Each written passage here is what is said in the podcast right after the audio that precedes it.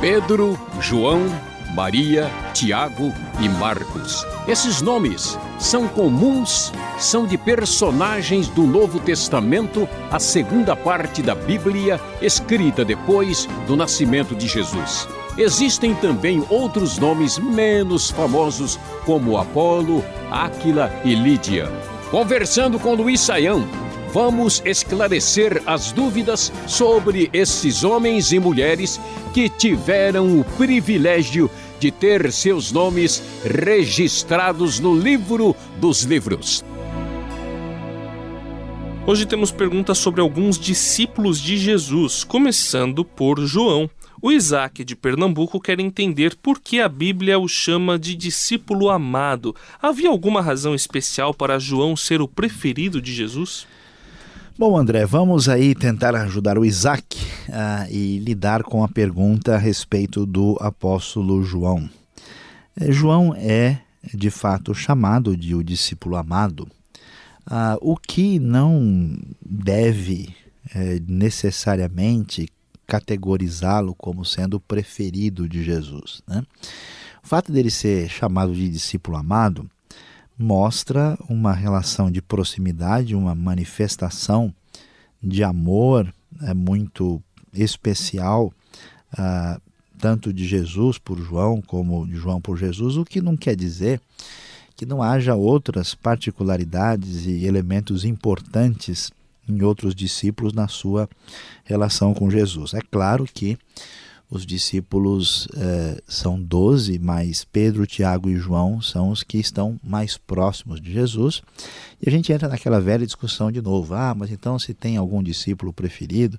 Bom, mas tem doze discípulos, não é todo mundo que é chamado. Então, isso de fato tem a ver com a ação particular de Deus na vida das pessoas, o que é, é, implica em algum tipo de privilégio, mas também de responsabilidade. Mas não podemos falar do apóstolo João em termos é, de amado apenas no sentido individual. O que chama a atenção é, é o, o, enfoque que o Novo Testamento vai dar é, em João, sendo um discípulo assim capaz de né, pedir para Jesus se não dá para a gente mandar descer fogo e acabar com os samaritanos.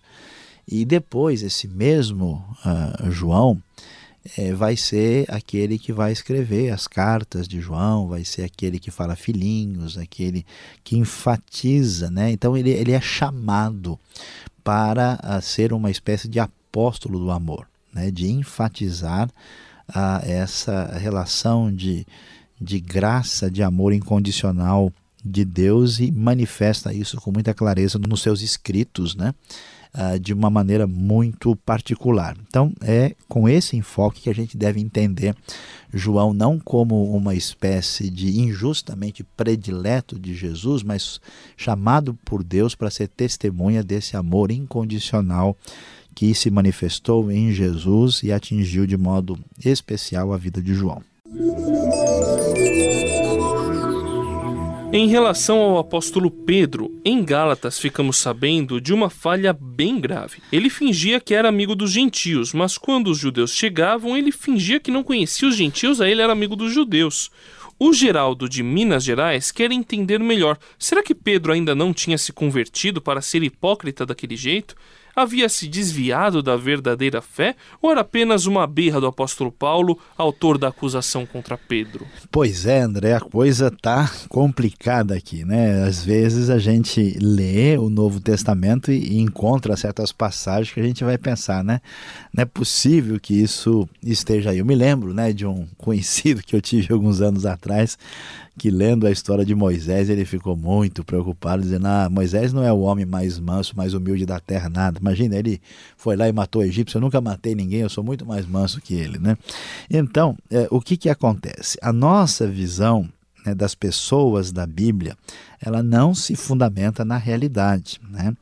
É, a gente dá para entender a situação de Pedro. Né? Pedro ele está passando por um processo de compreensão do que Deus está fazendo. Né? Ele tem dificuldade, né? Quando ele tem a visão lá em Atos 10, né, que ele deve pegar lá o lençol que, que baixa do céu lá e tem todo tipo de animal proibido pela lei, né? Pedro mata e come, ele tem problema com isso. Até então que Pedro vai ter de entender né, que Deus aceita os gentios e isso não vai ser fácil para ele. Mas acontece que depois ele está num ambiente né, que ele está ali comendo com os gentios e começam a chegar os judeus, e ele sabe como o judeu que ele era, como é que o pessoal via, pensava, sentia, ele fica né, naquela, você fica meio preocupado, como é que eu vou fazer aqui, né? E ele então tenta, claro, fazer aquele meio de campo, né, meio complicado e problemático e agindo de uma maneira diferente. Então, de fato, ele, ele, ele falhou no seu procedimento. Né? E, e o apóstolo Paulo vai uh, repreendê-lo, vai questionar essa atitude, mostrando que ele tinha que assumir a sua atitude de aceitação dos gentios de maneira mais clara, sem ficar com medo da crítica dos judeus. Por que, que isso é tão importante? Porque, em primeiro lugar, mostra para gente que essas pessoas, esses apóstolos de Jesus, são pessoas de carne e osso, pessoas que cometem falhas. Né? A segunda coisa é que é, essas dificuldades e problemas da igreja primitiva mostra para gente que a nossa igreja é mais normal do que a gente imaginava. E terceiro, que não há como resolver problemas e dificuldades sem muitas vezes ter uma postura de enfrentamento uma atitude de é, tratar as coisas com clareza. Então, a gente vai ver que Paulo vai chamar a atenção de Pedro e que a Bíblia vai mostrar isso com bastante clareza, porque os problemas e as dificuldades não são sinais de anomalia, são sinais de que nós somos seres humanos. Eles acontecem, eles são uma realidade e a gente precisa ter tato e maturidade para lidar com eles do jeito que a gente percebe que acontece no texto bíblico. Finalizamos com a questão do Calil do Paraná. A Bíblia fala bastante sobre alguns apóstolos, como Pedro e João, e os demais discípulos. Eles permaneceram firmes?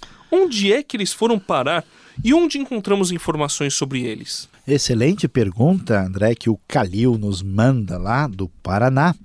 E é verdade, né? Nós temos no Novo Testamento o quê? É, nós temos os quatro evangelhos né, que a, aparecem aí com clareza lá, Mateus, Marcos, Lucas e João. A gente sabe que Uh, Lucas, é, na verdade, tinha aí uma espécie de monitoramento indireto do apóstolo Paulo, Marcos tinha do apóstolo Pedro, e depois nós temos as cartas uh, de Paulo, temos as cartas uh, de Pedro, né, temos as cartas de João, nós temos Tiago, né, Judas, aí, irmão de Jesus, e não temos muito detalhe a respeito dos outros discípulos ou apóstolos que não são discutidos no Novo Testamento, que tem a sua finalidade de mostrar como é que o evangelho saiu né, da região da Judéia, chegou a Samaria e cresceu na direção do Ocidente, chegando até a capital do Império, Roma,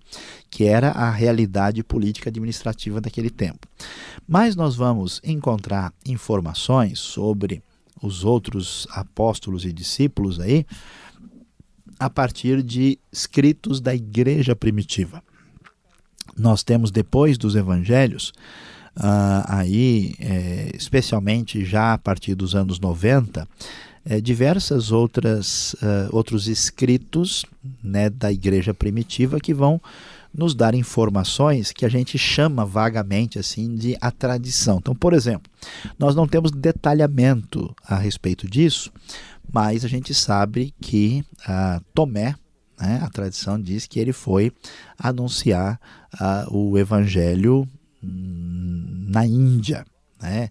A gente tem a, a tradição ligando uh, Marcos tendo pregado o evangelho no Egito. Né? E assim, uh, várias referências aparecem diretamente. Uma recomendação boa aí para o Calil é pegar qualquer material uh, a respeito de história da igreja. Um autor muito bom, né, o famoso Justo Gonzalez, né, você tem material dele tanto pela editora Vida Nova como pela editora Agnus, você tem algumas informações interessantes sobre os, os diversos discípulos e o que a tradição diz que aconteceu uh, com eles. Infelizmente, André, nós não temos muito detalhamento sobre isso, uh, sobre uh, o que aconteceu tão detalhadamente e documentadamente com uh, os outros que foram proclamar o Evangelho em outras regiões. Este foi o programa Conversando com Luiz Saião. Produção e apresentação André Castilho e Luiz Saião. Locução Beltrão. Realização Transmundial.